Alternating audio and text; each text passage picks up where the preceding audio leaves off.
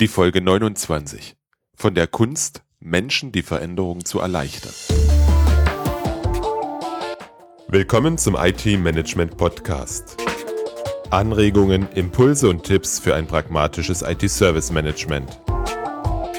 Mein Name ist Robert Sieber und ich bin dein Speaker, Coach und Berater für pragmatisches IT-Service-Management.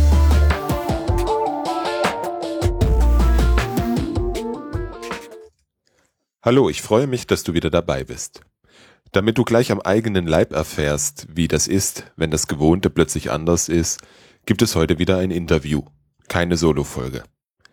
Das Thema ist Veränderung. Veränderung in einer Organisation, an Prozessen oder von Menschen. Also kein Change Management im Sinne des IT-Service Managements. Bevor wir in das Interview einsteigen, möchte ich mich bedanken und zwar direkt bei einem Hörer dieses Podcasts, der auf iTunes den Namen Safeguard hat. Dieser hat mir eine ganz, ganz große Freude gemacht. Neben einer 5-Sterne-Bewertung schrieb er noch, ein toller Podcast, der mir sehr viele Ideen und Denkanstöße gegeben hat. Sehr gute Interviews, leider nicht so leicht zu finden. Vielen, vielen Dank dafür. Ich freue mich wahnsinnig. Kommentare auf iTunes sind für uns Podcaster wie die Zuckerstückchen für Benjamin Blümchen die beste Belohnung für unsere Arbeit. Vielen, vielen Dank, Safeguard. Nachdem ich in der letzten Ausgabe mit Martin Antenmatten so viel über neue Rollen und Fähigkeiten im IT-Service Management gesprochen habe, passt das heutige Thema wie die Faust aufs Auge. Ich spreche mit Michael Hagemann. Er ist Change Management Experte und leitet das Kompetenzteam Change Management bei der Deutschen Post DHL. Es war ein wirklich interessantes Gespräch, deswegen jetzt gleich zum Interview. Herr Hagemann, ich freue mich, dass ich Sie heute im Podcast habe. Kennengelernt haben wir uns auf dem IT Service Management Jahreskongress und Sie haben da einen wunderbaren Vortrag über das Thema Change Management gehalten. Ja, richtig. Stellen Sie sich doch bitte einfach mal selber vor. Ja, mein Name ist Michael Hagemann. Ich bin bei der Deutschen Post DHL für das Thema Change Management global verantwortlich, leite dort ein internationales Team als weltgrößter Logistikanbieter gibt es natürlich immer wieder in allen Business Units Change Management Themen und unsere Aufgabe ist sozusagen auf Anfrage hin und zum Teil auch strategisch ähm, dieses Thema Change Management zu verantworten bzw. zu beraten und Konzepte zu implementieren und umzusetzen ich möchte es nochmal deutlich sagen, wir sprechen jetzt nicht über das IT-Service Management, Change Management, sondern wir sprechen über grundsätzlich Veränderungen von Menschen, von Organisationen. Ja, das ist ein richtiger und wichtiger Punkt. Genau das ist ähm, unser Verständnis von Change Management.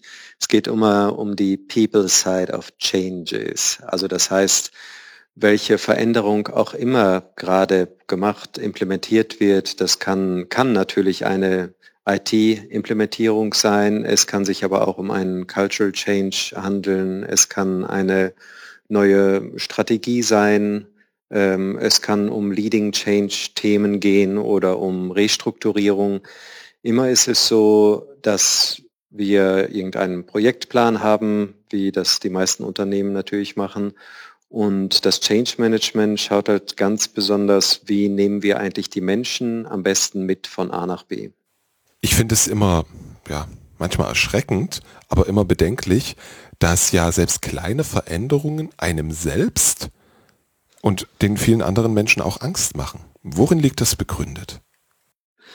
Ja, das ist äh, eigentlich was ganz Interessantes. Äh, zum einen würde man ja sagen, dass der Mensch ein Wesen ist, ähm, zumindest was die Geschichte der Menschheit angeht, das doch enorm change-affin war und ist. Das heißt, die Möglichkeit des Menschen, sich auf äh, neue Umstände ähm, einzustellen, ist eigentlich ähm, riesig. Und ähm, gleichzeitig gibt es, und das scheint mir in der Natur des Menschen begründet zu sein, so etwas wie ein Beharrungsvermögen, so etwas wie ähm, Stabilität, was wir brauchen. Es gibt auch einschlägige Untersuchungen dazu, die sagen, wenn man einem Menschen jegliche Stabilität wegnimmt, also das gibt ja sozusagen in der ganz dunklen Seite auch bis heute äh, als eine Foltermethode, wenn sozusagen das ganze Leben instabil geworden ist, dass das der Mensch nicht aushalten kann. Und äh, man merkt ja schon so bei kleinen Sachen für alle, die schon mal äh, in einem Training waren oder irgendwo eingeladen sind, man sucht sich irgendeinen Platz und nach der Pause geht man sofort zum gleichen Platz zurück. Also schafft sofort irgendetwas wie eine Routine oder versucht abzuklären, was ist denn, also unbewusst natürlich, aber was ist äh, hier das Stabile. Also aus meiner Perspektive, ähm, beziehungsweise was auch die Studien belegen, ist es einfach in der Natur des Menschen begründet. Und gut, da müsste man jetzt anthropologisch ganz weit ausholen, woran das liegt. Das würde ich an dieser Stelle uns gerne dann ersparen. Naja, aber wenn man sich selber mal beobachtet, ich habe gerade drüber nachgedacht, bei mir ist es nicht der Stuhl, bei mir ist es der Parkplatz auf Arbeit. Mein mhm. Parkplatz. Und wehe, da steht jemand drauf. Ja, ganz genau. Bis hin zu äh, Routinen, die man hat, wenn es verschiedene Wege gibt, zum Arbeitsplatz zu kommen, dass man in der Regel den gleichen nimmt.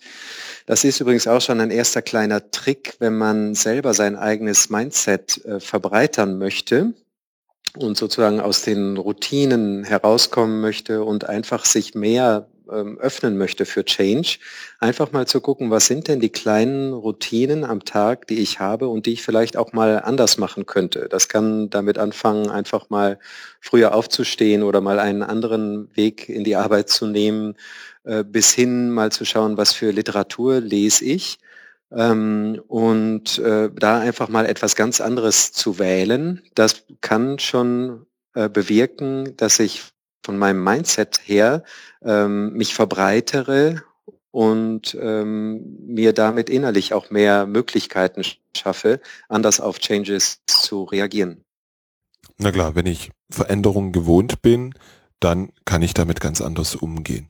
Hm, vielleicht noch eine letzte Frage zu dem Thema. Ist das eher, was man immer sagt, das Gehirn möchte so wenig wie möglich Energie aufwenden oder eher doch die Angst vorm Säbelzahntiger?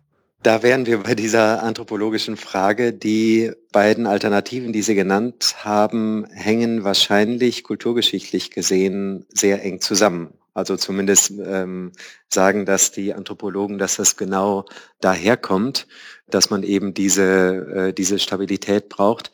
Ich würde aus meiner Perspektive da noch einen anderen Punkt hinzufügen. Und zwar, der Mensch sträubt sich nicht an sich gegen Veränderungen, nämlich dann, wenn ich selber etwas wähle. Also wenn ich mir selber überlege, ich könnte einen neuen Job ähm, annehmen oder baue ein Haus oder ähm, ich ziehe um oder äh, in der Partnerschaft oder so verändert sich etwas. Das sind auch ähm, Changes, auch Veränderungen, die eine gewisse Auswirkung auf mich haben. Aber äh, davon zu unterscheiden ist ganz klar, Veränderungen, die auf mich zukommen. Also immer dann, wenn ich sozusagen nicht im Driver Seat bin, dann wird schwierig und dann läuft ein Mechanismus ab, der auch, wie Studien gezeigt haben, immer der gleiche ist. Das stellt uns jetzt natürlich so ein bisschen vor ein Problem. Wir haben ja nicht die Möglichkeit, jedem ein Lenkrad in die Hand zu geben in einer Organisation, in einem Unternehmen. Aber wir sind regelmäßig mit Veränderungen der Prozesse, der Organisation, der IT-Systeme und wenn es nur die Oberfläche eines IT-Systems ist, konfrontiert. Wie gehen wir damit am besten um? Ja, das Erste ist erstmal das Bewusstsein dafür zu wecken, was vielen Organisationen einfach noch nicht da ist oder zumindest noch nicht so offensichtlich und so stark ist, dass eben das so ist bei Menschen, dass sie anders reagieren und zwar mit der sogenannten emotionalen Veränderungskurve. Das geht auf eine Schweizer Psychologin, Frau Kübler-Ross, Elisabeth Kübler-Ross zurück, die herausgefunden hat, wie Menschen auf Verlusterfahrungen ähm, reagieren. Und da hat sie das beschrieben mit dem sogenannten Emotional Cycle of Change, der emotionalen Veränderungskurve. Und sie hat eben gezeigt, dass das so ganz bestimmte Phasen sind, die Menschen durchlaufen, wenn auf sie eine Veränderung zukommt, dass eben das Wissen darum das Erste ist und das Zweite, dass ich damit etwas machen kann. Also je nach der Phase, wo ich gerade drin stecke, äh, aus der Change Management Perspektive, dass ich das eben managen kann. Im Sinne von ähm, versuchen, dass diese in dieser Kurve man sozusagen nicht so ganz tief nach unten hinfällt und dass das ähm, nicht so ewig dauert, also dass man die Zeitspanne da ein bisschen verkürzt. Und das ist im Prinzip das, was wir mit Change Management bezeichnen. Also genau mit diesem Umgang, wie Menschen auf Change reagieren, das eben in der bestmöglichsten Art und Weise sowohl für den Menschen und dann natürlich auch im Unternehmenskontext für das Unternehmen zu managen. Wie kann ich mir jetzt konkret vorstellen oder welche Methoden, welche Tools gibt es, damit wir in diesem Emotional Cycle of Change nicht bis ganz runter auf den Grund kommen? Ja, das kommt eben sehr darauf an, wo ich mich jetzt gerade in der Kurve befinde. Vielleicht muss man auch da noch dazu sagen, auch diese Kurve ist nicht ähm, linear zu verstehen. Das ist natürlich eine Kurve sowieso nicht, aber ähm, in dem Sinne, dass man jetzt nicht meinen kann, sagen wir mal, ich habe eine Gruppe von 100 Menschen und ich habe den Projektplan, es geht von es ist zum to be und kann dann sagen, aha, in der ersten Woche befinden sich die 100 Leute hier, dann muss ich das und das machen, in der zweiten Woche befinden sie sich da und da, dann kann ich das und das machen. Äh, so ist das eben nicht und zwar einfach deswegen, weil wir Menschen sind und das ist ja auch gut so, weil wir eben nicht Roboter sind, wo man weiß, äh, alle reagieren total gleich auf die bestimmte Phase. Also das ist mal das Erste, dass ich feststellen kann, dass Menschen unterschiedlich darauf reagieren. Das Zweite ist, dass ich erstmal herausfinden muss, wo sind die denn eigentlich? Also wir haben zum Beispiel einige Tools, wo Menschen beschreiben können anhand unterschiedlicher Fragen, was sie in Bezug auf den Change gerade denken, empfinden, ähm, was sie im Hinblick auf die Führungskräfte denken, was sie empfinden in Bezug auf die äh, Kommunikation oder auch so einfache Sachen, ist das Was des Changes, also worum es da eigentlich geht, ist das eigentlich allen klar? Oft ist es so, dass aus der Führungsperspektive man den Eindruck hat, ja, wir haben doch ähm, da eigentlich eine E-Mail geschrieben, da steht doch alles drin. Aber so wie es verstanden wird oder auch zum Teil wie Projektteammitglieder das kommunizieren, das kann nochmal sehr, sehr unterschiedlich sein. Das wäre so das Zweite. Und das Dritte ist, je nach der Phase darauf zu reagieren. Also die erste Phase ist in der Regel so, dass Leute das jetzt erstmal gar nicht wahrhaben wollen oder das schlicht ähm, ignorieren.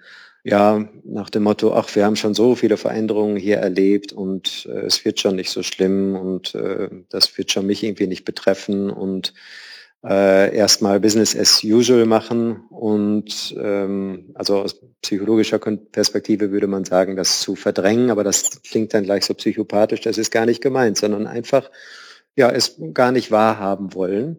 Und ähm, für diese erste Phase ist dann eigentlich ganz wichtig, dass die, die Was-Botschaft, dass die ähm, sehr klar ist. Ja, also dass gesagt wird, okay, das ist in Scope sozusagen, also darum geht's. Und das ist out of Scope, ähm, das betrifft uns gar nicht. Wenn man die Phasen weitergeht, ähm, die zweite Phase ist dann schon eher so, ähm, wir nennen das so Discomfort, also wo man wirklich merkt, okay, jetzt geht's doch äh, an die Substanz. Und ich merke jetzt auch, was von mir gefordert ist. Also zum Beispiel eine neue IT-Implementierung, die aber einschließt, dass bestimmte Prozesse verändert werden. Oder ich merke zum Beispiel, aha, damit ist auch gemeint, dass sich mein komplettes Team auflöst oder dass ich einen anderen Boss bekomme oder dass sich mein ganzes Arbeitsumfeld ändert. Und da passiert eben das, wovon wir eingangs besprochen haben, dass sich erstmal alles dagegen wehrt, weil ich kenne das Alte, das ist meine, die sogenannte Comfort Zone, darin fühle ich mich wohl, da weiß ich, ähm, das kann ich, das ist gut. Und erstmal die Angst vor dem Neuen, wie wird das denn werden? Dieser Phase wiederum ist wichtig, ähm, dass das empathisch aufgenommen wird und nicht negiert wird, so nach dem Motto, ach, jetzt stell dich doch nicht so an, äh, sondern dass ich sozusagen die Möglichkeit habe, äh, dem Ausdruck zu verleihen, wenn Sie nach Tools fragen, das könnte so eine Fokusgruppe zum Beispiel sein. Und gleichzeitig, wo immer wieder gesagt wird, ja, ähm, ernst genommen, wahrgenommen, so ist es. Und gleichzeitig versuchen wir schon mal den Blick in die Zukunft zu machen. Wenn man dann sozusagen das tiefste Tal ähm, dort äh, überschritten hat, durchschritten hat, äh, dann geht es auch bald schon wieder aufwärts, wo so erste äh, Entdeckungen kommen. Exploration nennen wir das. Also wo ich entdecke, dass das, was der To-Be-State von dem Change, also da, wo es hingehen soll, dass das nicht nur dumm ist. Sagen wir mal in diesem Beispiel, ich bekomme ein neues Team. Das würde bedeuten, äh, dass die Change Manager dafür sorgen, dass es ähm, Begegnungen gibt, wo ich die anderen Leute kennenlerne. Natürlich, das braucht alles Zeit. Ja, das muss einem sehr bewusst sein. Das kann man jetzt nicht innerhalb von ein paar Stunden machen. Aber dass es da eben durch diese Methoden Möglichkeiten gibt, ähm, andere Leute in einer äh, relativ kurzen Zeit schnell kennenzulernen, bis hin dann zur letzten Phase, dass ich mehr und mehr mich an die neuen Prozesse, an die neuen Arbeitsabläufe, an die neuen Mitarbeiter, an den neuen Boss, an das neue Arbeitsumfeld gewöhne und ja, dann im Prinzip auch schon durch bin. Was ich jetzt allerdings so schnell beschrieben habe, innerhalb von ein paar Minuten, kann je nach Mensch natürlich unterschiedlich lange dauern. Und das ist wichtig, das zu respektieren und immer wieder auch festzustellen anhand wieder verschiedener Methoden und Tools, wo stehen denn jetzt eigentlich die Menschen. Manchmal gibt es auch welche, die dann wieder zurückgehen oder die Einzelnen sind eben schneller als andere. Wie wir am Anfang auch gesagt haben, wenn jemand an sich mehr Change-affin ist, weil er das in seinem ganzen Leben ist oder weil er das irgendwie sich auch antrainiert hat, dann ist es für denjenigen erheblich leichter und schneller wird er da durchgehen oder wenn das, was an das Verlustpotenzial oder Veränderungspotenzial, das kann ja auch nochmal sehr, sehr unterschiedlich sein. Also dieses Out of Comfort, wenn das äh, besonders groß ist, dann wird die Zeit länger dauern, bis ich da durchkomme. Also da gibt es eine ganz klare Relation. Versus, ich, bei mir tut sich eigentlich nicht so viel und dann werde ich auch schneller durch den Emotional Cycle of Change äh, durchgegangen sein. Wenn ich das jetzt äh, richtig verstanden habe, dann kommt es sehr auf die Planung des Changes an. Also ich meine jetzt nicht die Veränderung an sich, also den technischen Teil oder den prozessualen Teil, sondern wie begleite ich die, Betro die Mitarbeiter oder Betroffenen dadurch. Also Themen wie Kommunikation, Stakeholder-Analyse, alles was dazugehört. Ja, ganz genau und eben auch also ein sogenanntes Impact Assessment zu machen, je nach der unterschiedlichen Stakeholdergruppe, was eben sehr, sehr unterschiedlich sein kann. Also wirklich festzustellen, was verändert sich für den Menschen durch den Change. Also Person A mag, für den mag das ganz, ganz anders sein als für Person B oder in der Regel sind es halt Personengruppe und davon eben dann gewisse Aktivitäten abzuleiten die ähm, nach den Tools gesehen ungefähr sich rangeln um äh, die Hauptfragen, ähm, was ist es eigentlich? Also haben wir den Inhalt des Changes wirklich geklärt? Hört sich banal an. Nach unserer Erfahrung ist das oft gar nicht so klar. Dann auch so ein, ein Warum zu bilden. In der ähm, klassischen Change Management Lehre wird das als Burning Plattform bezeichnet.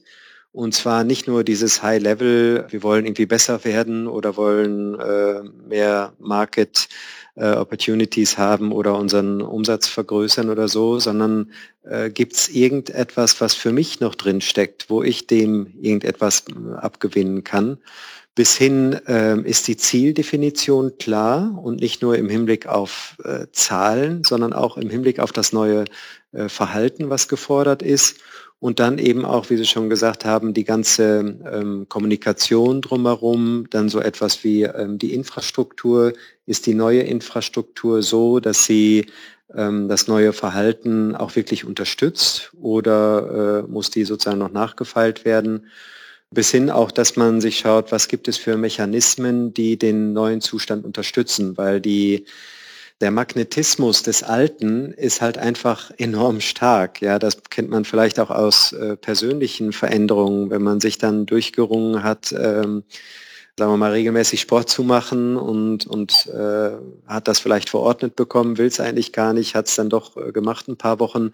Äh, wie leicht ist es dann wieder, dass man zurückfällt in das alte Verhalten? Und was gibt es dort eben für Mechanismen, ähm, die mir das leichter machen, also sogenannte Routinen. Der Mensch ist einfach ein Routinenmensch und ähm, ja, wenn ich da eine oder eine Gewohnheit, wenn ich mir etwas zur Gewohnheit mache, dass ich nicht immer neu die Energie brauche, mich für etwas zu entscheiden.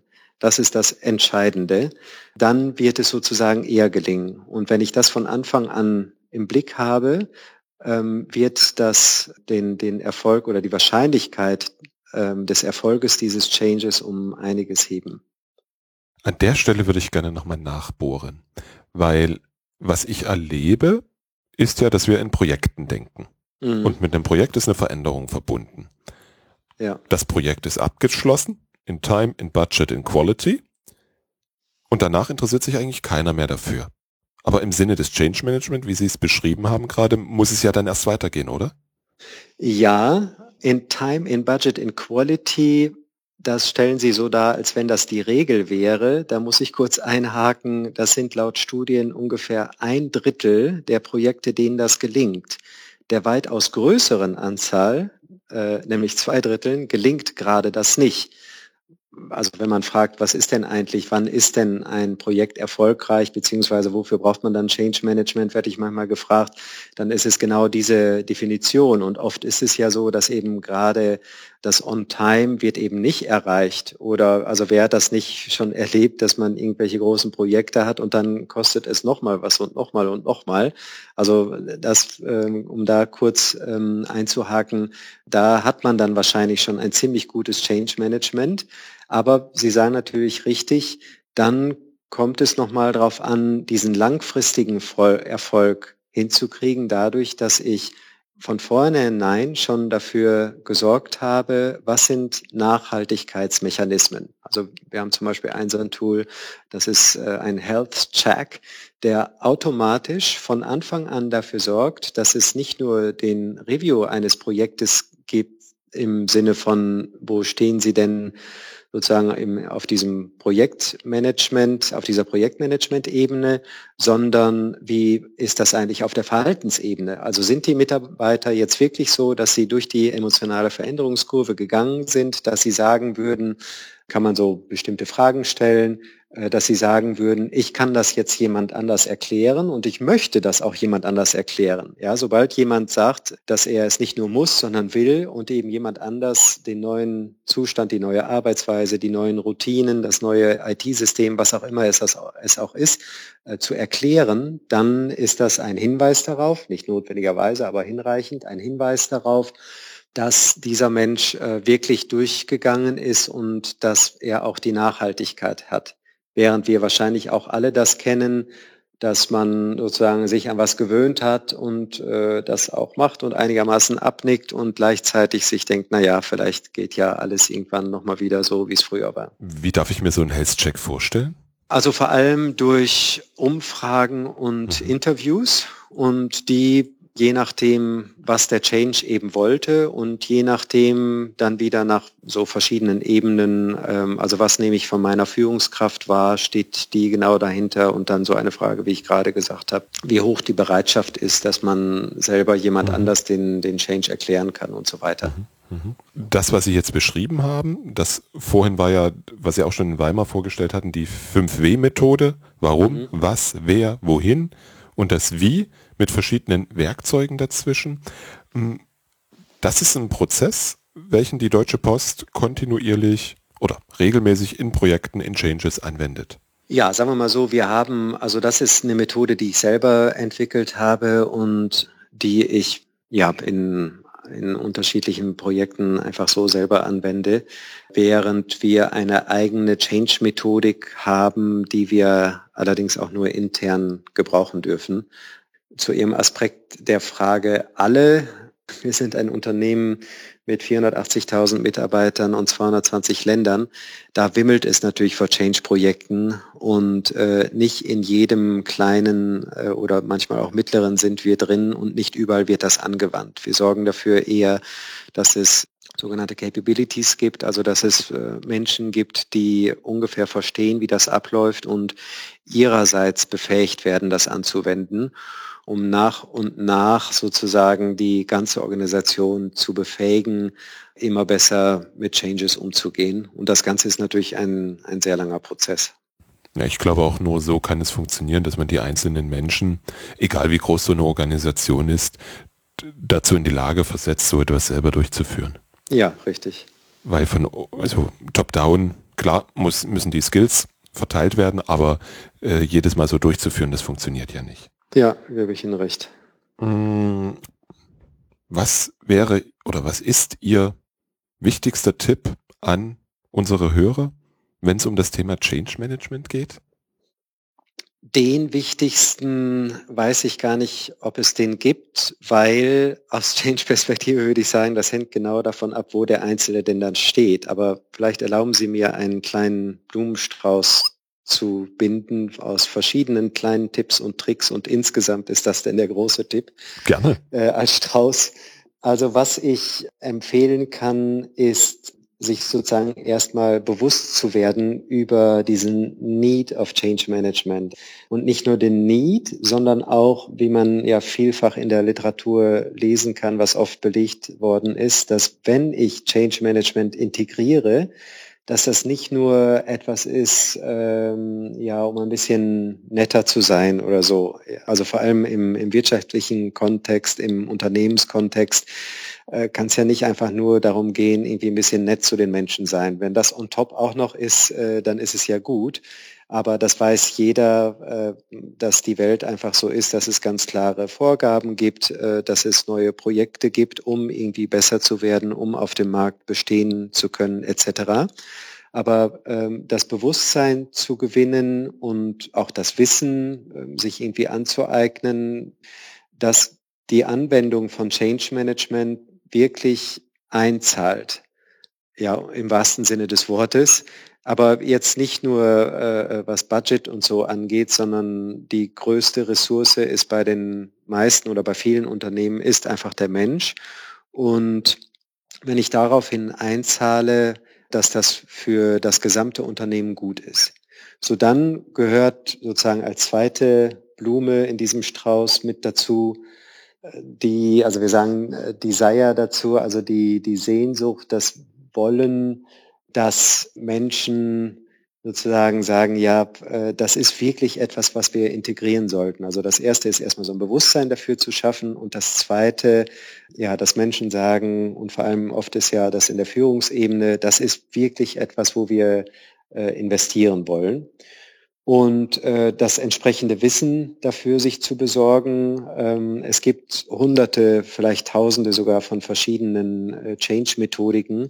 Und oft haben die doch gleiche oder zumindest ähnliche Grundsätze, die dann im Endeffekt gar nicht mehr so äh, unterschiedlich sind, aber sich einfach da mal umzuschauen, äh, was gibt es denn da alles und was würde auch für unser Unternehmen passen. So drei Dinge, die man eigentlich immer braucht, würde ich sagen, ist zum einen aus der Führungsperspektive das richtige Mindset oder überhaupt, dass Führungskräfte im Grunde genommen auch from the top, dass die dahinter stehen. Zum Zweiten, dass man Leute hat, die die Skills haben, die Change Management wirklich anwenden können. Und das Dritte, dass es irgendwie in der Infrastruktur drin ist. Also dass ich nicht ähm, ständig äh, das sozusagen verkaufen muss, sondern dass irgendwie automatisch klar wird, wir haben das in großen Bereichen bei uns im Projektmanagement auch drin, dass die Change Tools sozusagen automatisch da irgendwie aufpoppen. Und ja, das Ganze hat natürlich dann auch mit, mit Training zu tun, dass ähm, äh, Leute dafür ausgebildet sind, dass man entweder ähm, einen oder je nach Größe des Unternehmens dann auch ein ganzes Team hat, was so etwas umsetzen kann. Ja, ich glaube, das sind drei ganz wichtige Punkte. Mm, wenn wir uns jetzt weiter mit dem Thema Change Management beschäftigen wollen, gibt es Bücher, die sich lohnen zu lesen? Ja, das ist eine gute Frage, weil es gibt sehr, sehr viel ähm, auf dem Markt und ich, ich habe selber bestimmt zwei Meter Bücher und wir sind eben auch ein sogenanntes Center of Expertise in unserem Unternehmen. Das heißt, dass wir dass für uns das wichtig ist, auch immer zu wissen, was läuft denn eigentlich auf dem Markt bis hin zu der Weiterbildung, dass ich die, die Psychologie des Changes verstehe, dass ich verstehe, was läuft zum Beispiel an neuronalen Verknüpfungen ab. Vielleicht um einfach ein Buch ähm, zu nennen, das ist der John Cotter, mhm. der viele verschiedene Bücher geschrieben hat und da wiederum das eine Leading Change. Das ist relativ alt, über 20 Jahre, wenn nicht, ja, nee, über 20 Jahre ist es alt. Was aber nach wie vor, würde ich sagen, die beste Zusammenfassung ist, wenn man wissen will, zum einen, was Change Management ist und zum zweiten, was so die, die Schlüsselelemente sind, was man eigentlich tun muss. Also zum Beispiel dieses Burning Plattform, ja, das kommt darin vor und wird auch ziemlich genau erklärt. Oder ähm, dass man einen, einen schnellen Success äh, kreiert ähm, und die Führungsperspektive und die Kommunikation und so weiter. Also enthält im Grunde genommen alle wichtigen Aspekte. Und ja, das würde ich sozusagen als Einstiegsliteratur empfehlen können. Interessant, aber ich meine, es mit den Grundlagen ist es ja vieles Psychologie an der Stelle. Es ist ja interessant, die Menschen beschäftigen sich schon lange damit. Deswegen ja. ist, glaube ich, auch so ein Grundlagenbuch gar nicht schlimm, wenn das etwas älter ist. Ja, das würde ich auch sagen. Ja. Womit ich mich in letzter Zeit mal beschäftigt habe, ist so ein von Jason Little Lean Change Management. Ja. Kennen Sie das? Direkt das Buch nicht, allerdings wohl den Bereich Lean Change Management, mhm. ja. Auch das ist aus meiner Sicht ein interessantes Buch. Das von John Potter selber kenne ich noch nicht, aber ich glaube, es wird dann gleich auf meinem Kindle landen. genau. Weil ich sehe gerade, es gibt es nur noch als Hörbuch oder als Kindle. Ja, also Lean Change Management, da in diesem Bereich arbeiten wir auch ziemlich viel. Das ist nochmal was ganz eigenes und auch ein Riesenbereich, weil Lean Management ja zum einen eher aus diesen konkreten Tools besteht, äh, vom Toyota Way herkommend mhm. über äh, Gemba, Performance Dialogs und vielen, vielen anderen und wie man aber in der einschlägigen Literatur das auch findet und was eben auch unsere Erfahrung ist, die reine Applikation von diesen Tools, die bewirkt im Grunde genommen überhaupt gar nichts oder fast nichts oder es ist zumindest nicht nachhaltig, sondern das Ganze funktioniert nur, wenn man das wieder mit dieser Change-Perspektive sieht oder ja.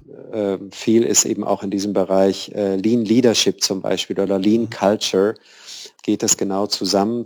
Na, ich glaube, ohne die richtige Einstellung, egal was ich jetzt für ein Toolset anwende, funktioniert es überhaupt nicht. Ich als ja. Organisation, ich als Führungskraft darf gewillt sein, ein wirkliches Change Management umzusetzen. Wenn das nicht da ist und alles nur Lippenbekenntnisse sind, dann wird das nichts. Ja, richtig. Das ist ein richtig spannendes Thema, Change Management. Ja, es ist natürlich spannend, auch weil unsere Welt sich so schnell dreht. Mhm. Und weil ich glaube schon beobachten zu können, dass der Faktor Mensch, gerade wo der Faktor, sagen wir mal, äh, PC oder Internet 4.0 oder alles, was mit Robotik und so zu tun hat, ja gleichzeitig wächst, dass immer wieder auch bewusst wird, oh Moment mal, wir müssen uns irgendwie auch um die Menschen kümmern. Mhm. Und ich glaube, dass das Bewusstsein dafür, das ist wirklich in den letzten 20, 30 Jahren gewachsen und ähm, vor allem auch wenn ich das sehe, was so Führungskräfteausbildung angeht bei uns im eigenen Unternehmen, ich weiß es auch von vielen, vielen anderen, da werden sozusagen immer mehr, kommt man auf diese weichen Faktoren zu sprechen, zuletzt nach der beflügelt durch die Finanzkrise 2008 man gesagt hat, okay, das kann nicht sein, sozusagen nur nach den Zahlen sich auszurichten, sondern es muss irgendwie, es muss noch um etwas anderes gehen. Da hat man natürlich diese ganze Wertediskussion und äh, was macht eine gute Führungskraft aus. Aber gerade die Führungskraftperspektive ist ja für Change Management entscheidend. Also gibt es auch wieder verschiedene Studien dazu, die sagen, was sind eigentlich so die Erfolgsfaktoren von Change Management. Und ganz oben Nummer eins ist das Leading Change. Also wenn Führungskräfte nicht dahinter stehen, wenn sie nicht mit Beispiel vorangehen, dann äh, wird es sehr schwierig, beziehungsweise dann muss man eben als Change Manager zunächst mal daran und damit arbeiten. Ich glaube, da trifft das alte Sprichwort, der Fisch stinkt vom Kopf wieder zu, oder?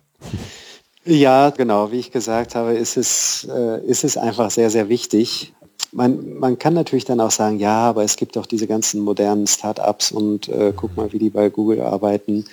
Wenn man da mal ein bisschen dahinter blickt, hat es doch äh, enorm damit zu tun. Und, und gerade bei den Start-ups ist natürlich die Gründerpersönlichkeit äh, in der Regel noch da oder zumindest dann in der zweiten Generation, dass dieser Flair des Anfangs noch da ist. Und das ist auch eine, eine Art von Leadership. Deswegen kann man ruhig eine, eine niedrige Hierarchie haben. Also Leadership heißt ja nicht, äh, dass es automatisch äh, Command, Command and Control ist. Also das heißt, Change funktio funktioniert nur von oben, wenn das mit Macht von oben durchgeboxt wird, sondern durchaus äh, eben auch in, in ähm, niedrigen Hierarchien. Aber gerade da hat man auch eine klare Leadership, ja, weil das ist ja auch eine Ansage der Führungskraft, beziehungsweise äh, Ansage im Sinne von äh, nonverbaler Ansage, äh, ähm, wie Change äh, gemanagt wird. Hat mir gerade vor kurzem hat mir das jemand erzählt, der CEO, der ein, ein Großraumbüro teilt mit allen seinen Leuten, egal von Sekretärin über Senior Director, über Vice President. Und ja, das ist einfach eine ganz bestimmte Art zu führen und jetzt unabhängig von der Diskussion, was wir in unserer heutigen Zeit brauchen oder was wichtig, richtig ist, ist das ein bestimmtes Role Modeling. Und mhm. das wird halt auf jeden Fall und immer gebraucht. Definitiv. Es braucht Menschen, die das Ganze vorleben und denen man auch vertrauen kann. Ja. Weil genau. ich glaube, eine Veränderung, eine wirkliche Veränderung, also im Sinne von, wir durchlaufen den emotionalen Zyklus der Veränderung und kommen dann an einem Punkt an, wo wir uns damit wohlfühlen, funktioniert anders nicht. Ja, da sprechen Sie jetzt einen Aspekt an, auf den wir eben gerade noch gar nicht eingegangen sind. Das ist nämlich, ähm, was wir ganz oft auch untersuchen. Äh, welche Erfahrungen haben denn die Menschen mit vorangegangenen Changes? Weil das zum Teil auch bestimmt, wie die Offenheit für den neuen Change ist. Also will sagen, wenn die Erfahrungen in der Vergangenheit durchaus äh, und vor allem schlecht waren, ist sozusagen die Bereitschaft, sich auf was Neues einzulassen, natürlich erheblich geringer. Oder jetzt beim Thema Führungskraft, wenn die Erfahrung eher ist, na ja, der hat halt irgendwas gesagt, aber selber hat er ganz anders gehandelt, dann ist das eine Erfahrung, die ja so eine ganze Organisation ausmachen kann und die es dann manchmal eben auch sehr, sehr schwer machen kann, einen neuen Change da voranzubringen. Herr Hagemann, ich danke Ihnen recht herzlich für das ja, wirklich interessante Gespräch. In meinem Kopf hat sich, glaube ich, das eine oder andere verändert. Schön, freut mich. Das ist ja einer der Gründe, warum ich die Interviews führe. Und ja. Ich danke Ihnen recht herzlich und ich glaube, wir sollten das Gespräch später nochmal fortsetzen. Ja, sehr gerne. Auch allen Zuhörern alles Gute in beruflichen oder privaten Changes, worin Sie sich auch gerade befinden. Und wenn das eine oder andere dabei war, was sie inspiriert hat, selber wieder in den Driver Seat zu kommen oder sich zu überlegen, wie komme ich denn jetzt sozusagen da durch oder das vielleicht auch einfach anzuerkennen. Ich bin jetzt gerade in so einer Widerstandsphase und das hat jetzt auch erstmal sein Recht, aber ich werde da schon noch durchkommen irgendwann, dann würde mich das natürlich auch sehr freuen. Vielen Dank. Soweit das Interview mit Michael Hagemann. Die Links zu den Büchern und eine Abbildung des Emotional Cycle of Change findest du unter www.different-thinking.de slash 029. Weißt du eigentlich, welche Podcasts deine Kollegen hören? Nein? Dann frag sie doch einfach mal. Sowas mache ich regelmäßig und lerne dadurch immer wieder neue Podcasts kennen, die dann auf meiner Playlist landen. Allerdings würde es mich nicht überraschen, beziehungsweise wundern, wenn deine Kollegen nicht wissen, was Podcasts sind. Davon gibt es immer noch ganz viele Menschen da draußen. Bring auch sie weiter, indem du ihnen erklärst, wie das funktioniert. Jeder hat ein Smartphone und kann damit Podcasts hören. Gerade wenn Menschen mit dem Podcast hören anfangen, sind für sie die Bewertungen bei iTunes sehr wichtig. So bekommt der potenzielle Hörer einen Eindruck von Inhalt und Qualität der Show. Gib deinen Lieblingsshows so viele Sterne, wie sie verdienen und schreib was Nettes dazu. Bis zum nächsten Mal. Herzlichen Dank fürs Zuhören. Mein Name ist Robert Sieber und ich freue mich, wenn du demnächst wieder reinhörst.